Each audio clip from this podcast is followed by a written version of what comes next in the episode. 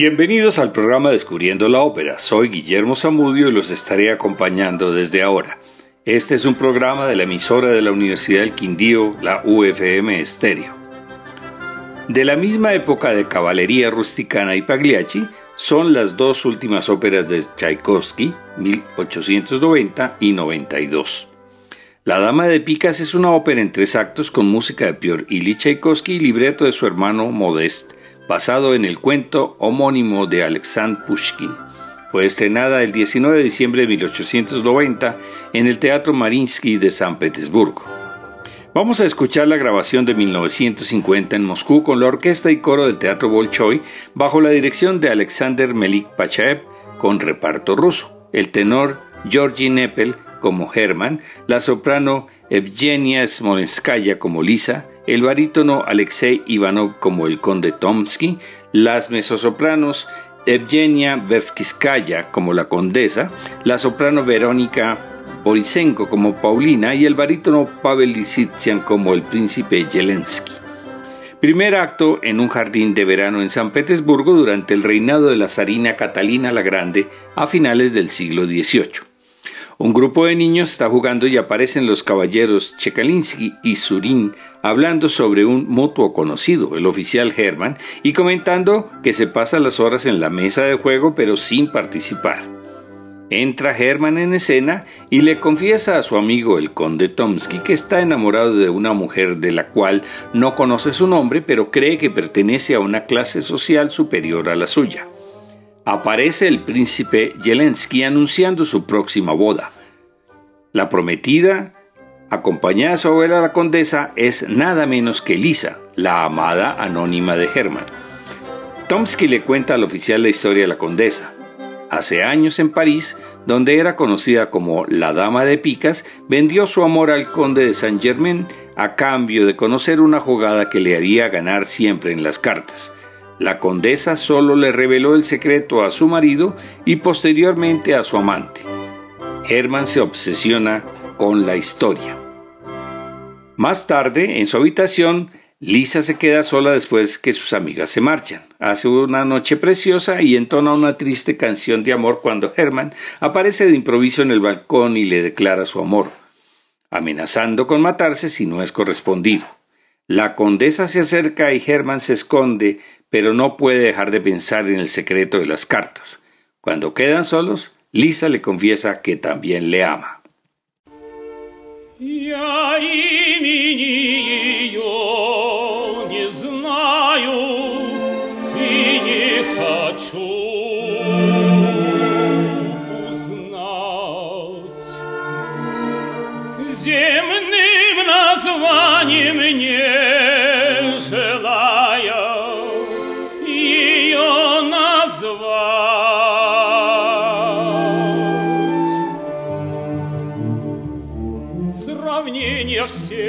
Перебирая, не знаю, с кем сравнить любовь мою, блаженство рая. Хотел бы век хранить, но мысль ревнивая, что ею другому обладать, когда я след ноги не смею ей целовать, меня томит. Клянусь себя, но страсть земную напрасно я хочу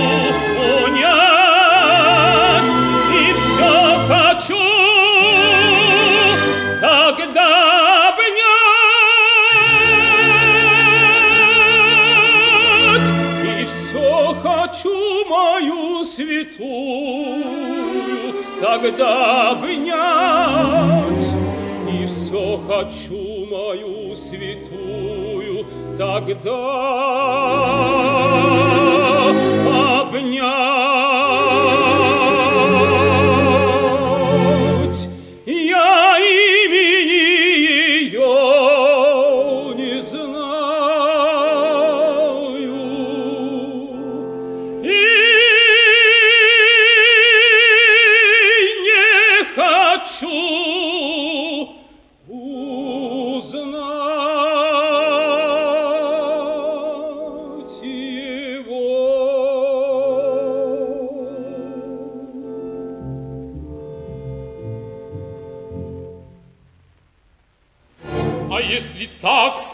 За дело, Узнаем, кто она, а там И предложение делай смело, И дело по рукам. О нет, увы, она знатна И мне принадлежать не может. Вот что меня томит и гложет. Найдем другую, не одна на свете. Ты меня не знаешь, нет мне ее не разлюбить, Ах, Томский, ты не понимаешь. Я только мог спокойно жить, Когда во мне тревали страсти, Когда я мог владеть собой. Теперь, когда душа во власти одной мечты, Прощай, покой, прощай, покой, Отправлен злобно конем, доволен, болен я.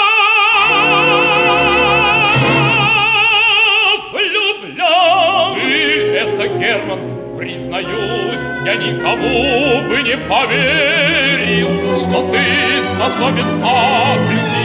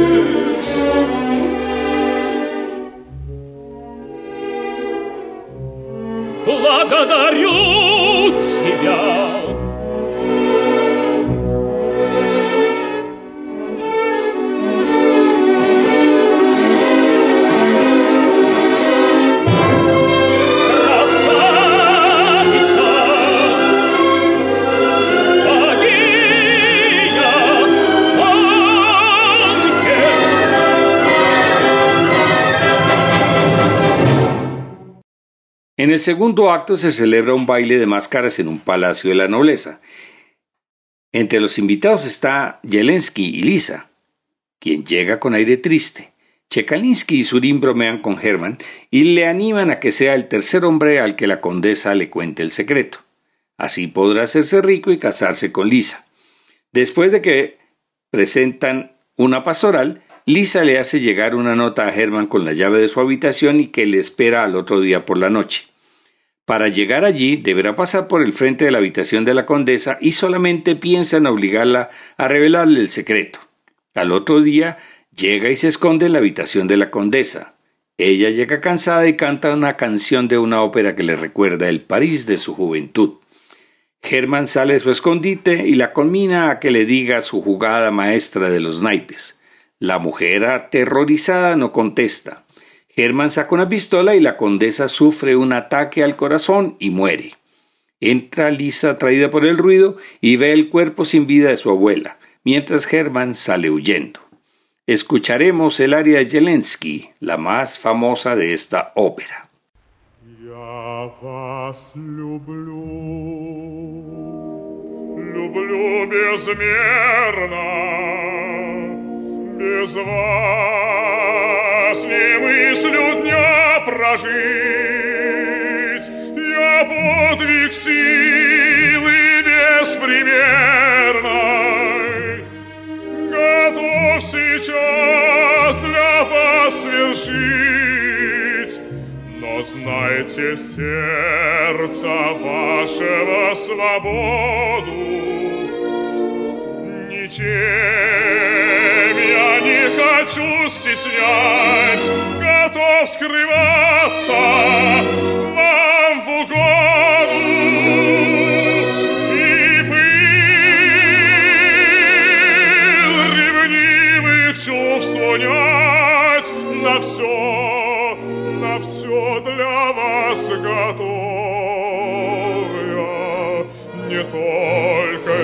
любящим супругом, слугой полезным иногда. Желал бы я быть вашим другом и утешителем всегда.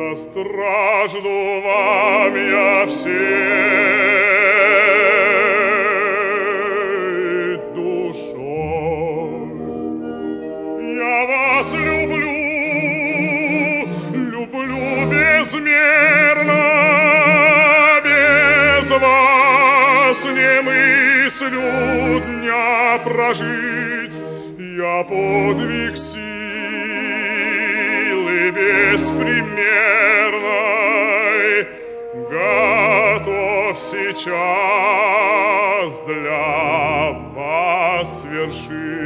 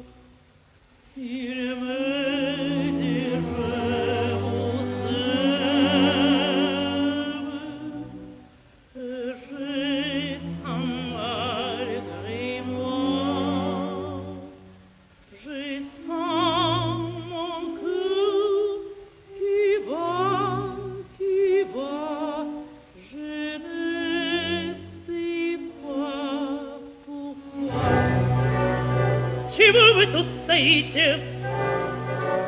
Вон ступайте,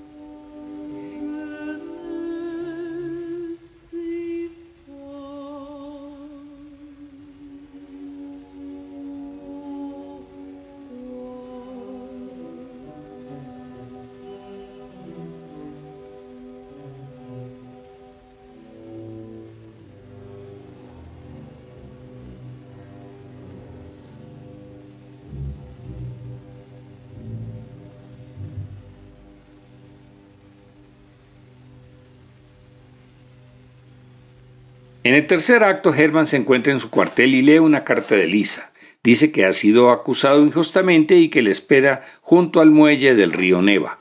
Pero Herman está preocupado por otras cosas. Durante el funeral de la condesa le pareció ver que ella le guiñaba el ojo. De repente escucha un extraño coro y se le aparece el fantasma de la condesa que le anuncia que por amor a Lisa le va a revelar la jugada maestra. Tres, siete y as. A orillas del río Neva, Lisa le espera para huir juntos. Herman, en cambio, la apresura pues quiere ir a la sala de juego pues posee el secreto de la condesa y quiere aprovecharlo mientras se burla de la muerte de la condesa. Entonces Lisa se da cuenta de la clase de hombre que es y sabe que realmente fue el causante de la muerte de su abuela. Germán la rechaza y Lisa se arroja destrozada al agua. Poco después, Germán irrumpe de forma violenta en la sala de juego donde se encuentran sus amigos e insiste en jugar una cantidad grande de dinero. Juega al 3 y gana, juega al 7 y también gana mientras canta eufórico. En la última jugada, Zelensky acepta la apuesta, pues ha acudido para vengar la muerte de Lisa. Herman se dispone a cantar victoria sin ver las cartas y lo anuncia antes de voltear su as, pero Zelensky le advierte que ha salido es la dama de picas. Herman lo ha perdido todo y ante él aparece de nuevo el fantasma de la condesa, esta vez riéndose. Herman enloquece y después de pedir perdón se quita la vida.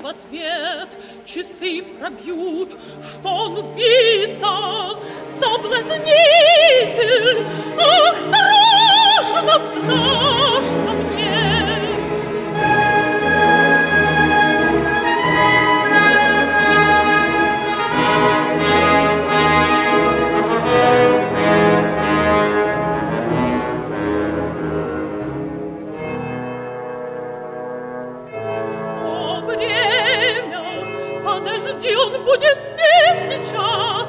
Ах, милый, приходи, жалься, жалься надо мной, супруг мой, мой повелитель.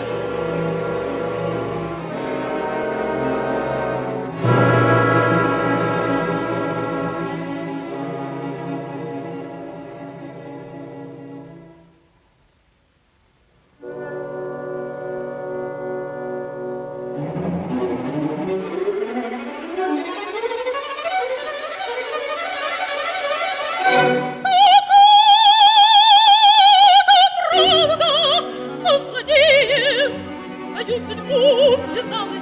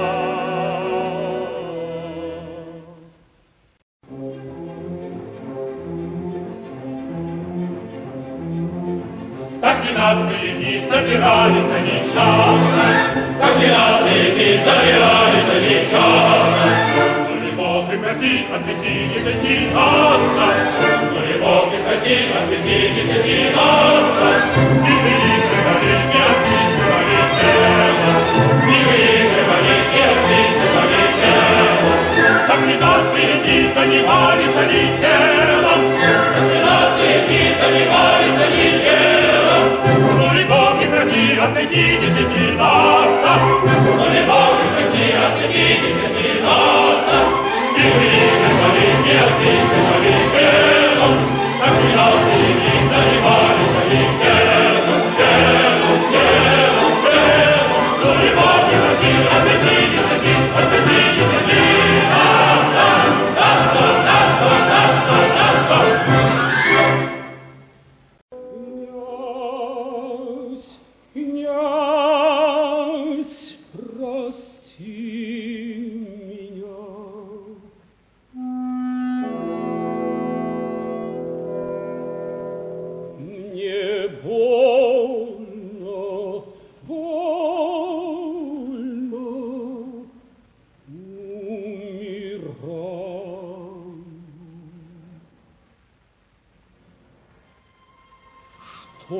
Это, Лиза?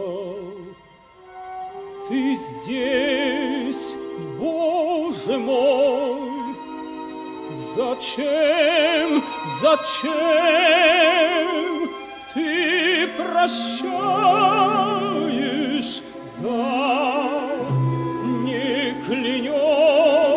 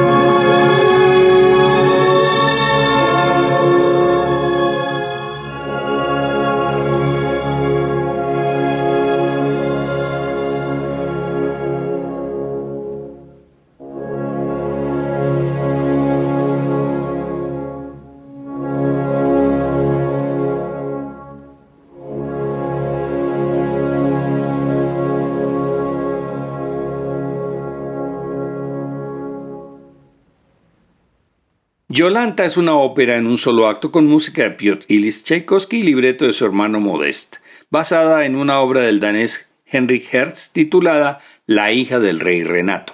Se estrenó el 18 de diciembre de 1892 en el Teatro Maninsky de San Petersburgo. Tchaikovsky la compuso después de terminar La Dama de Picas, que fue todo un gran éxito.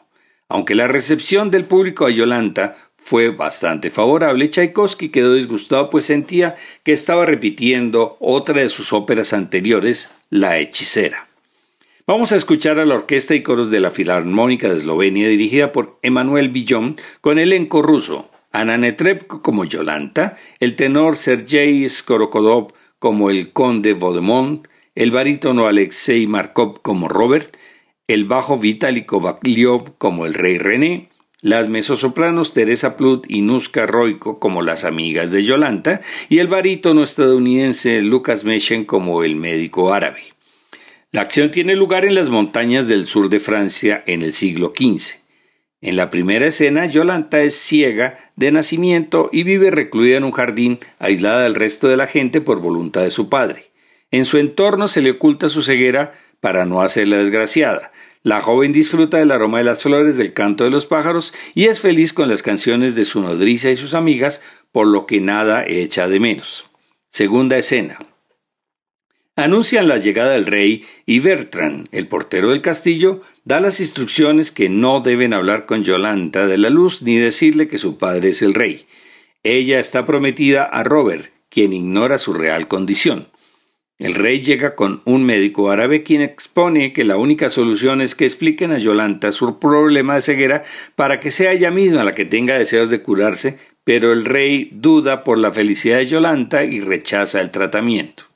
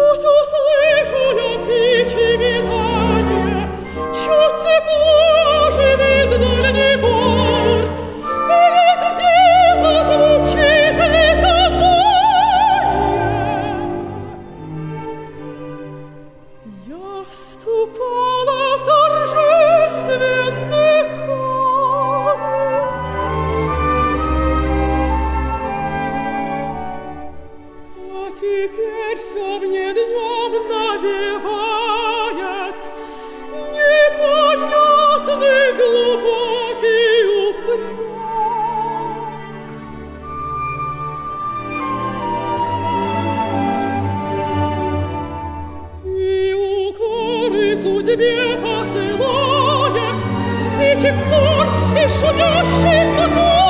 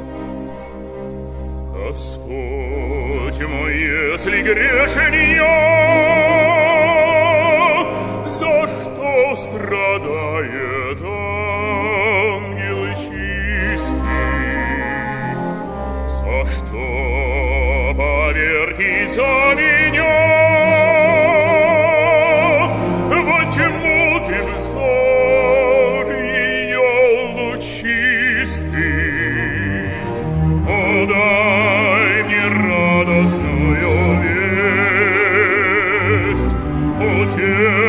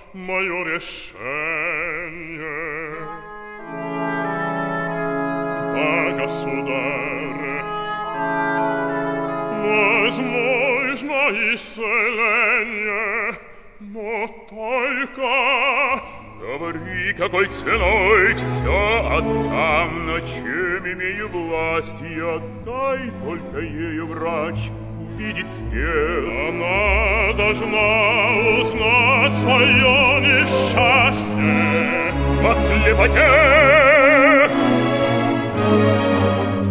даешь ли ты обет ей зрение возвратить?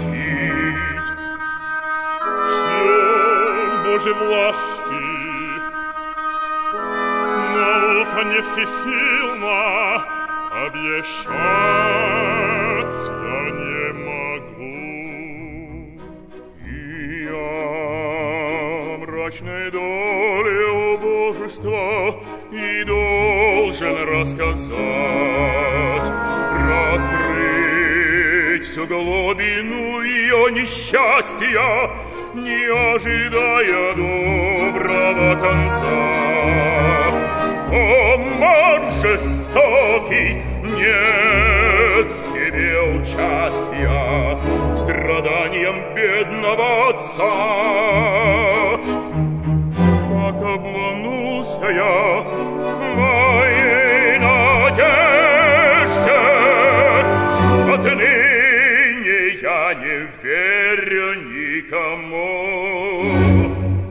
Прощай. Ты властен сделать все, но прежде дай мне сказать, решение моему ты подчиниться можешь или нет, но я обязан дать тебе совет. Tercera escena. Robert, duque de Borgoña y su compañero, el conde Vaudemont, se pierden en una partida de caza y llenos de curiosidad escalan el muro del jardín de la princesa.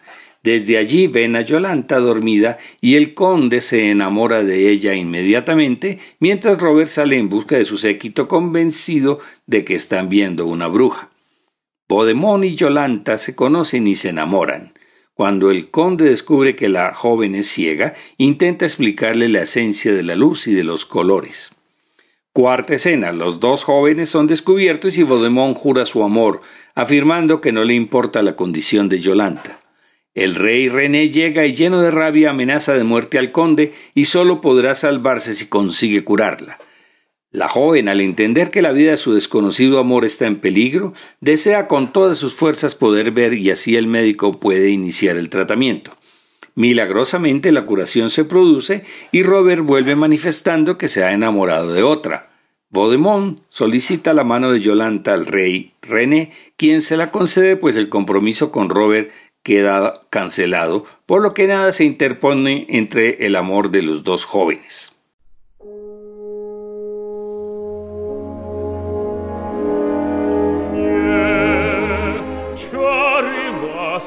see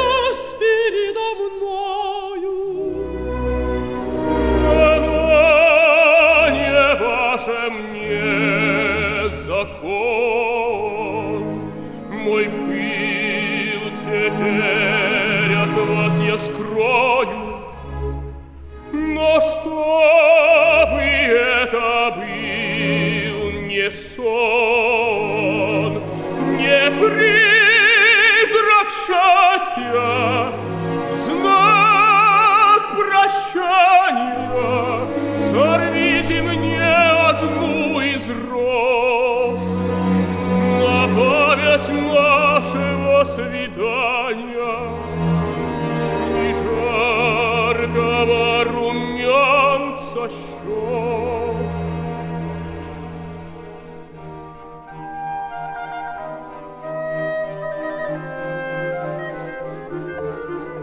Я красную просил сорвать,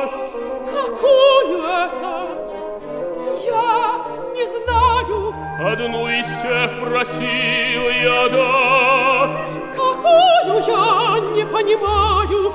Верни мне ту, что я дала, я тебе сорву другую. О нет, как вы, она светла, Ее на память сохраню я Эмблемой вашей чистоты. Сорвите красный розом, Оба я на щиты И буду верен им до гроба. Я подарить тебе готова другую розу. Как и снова вы дали белую, Опять я красную просил сорвать. Что значит красную? Какая мысль!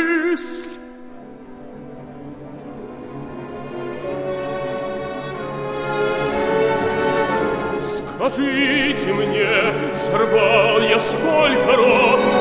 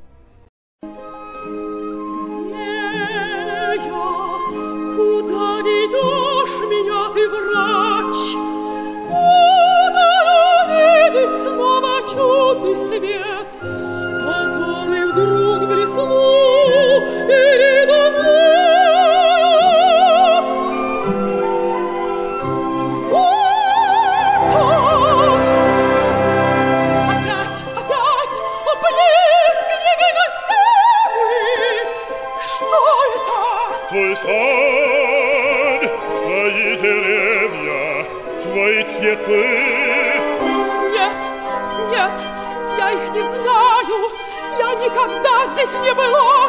мне страшно, врач, где ты? Страшно! Меня теснят кругом, вот что-то падает, как будто все рушится до дома. Я погибаю,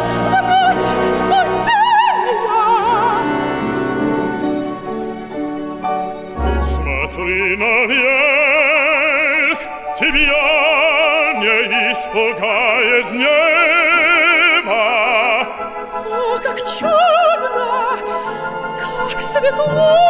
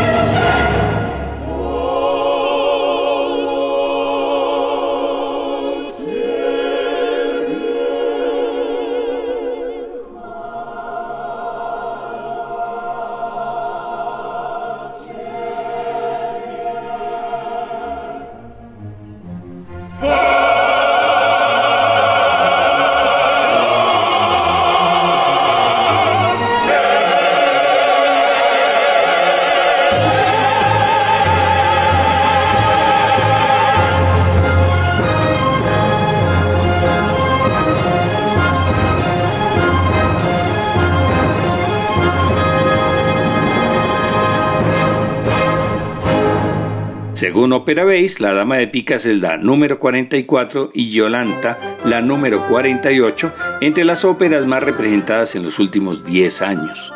La próxima semana volveremos al género chico con dos zarzuelas, Alma de Dios de 1907 con música de José Serrano y La Corte del Faraón de 1910 con música de Vicente Lleó, ambos valencianos.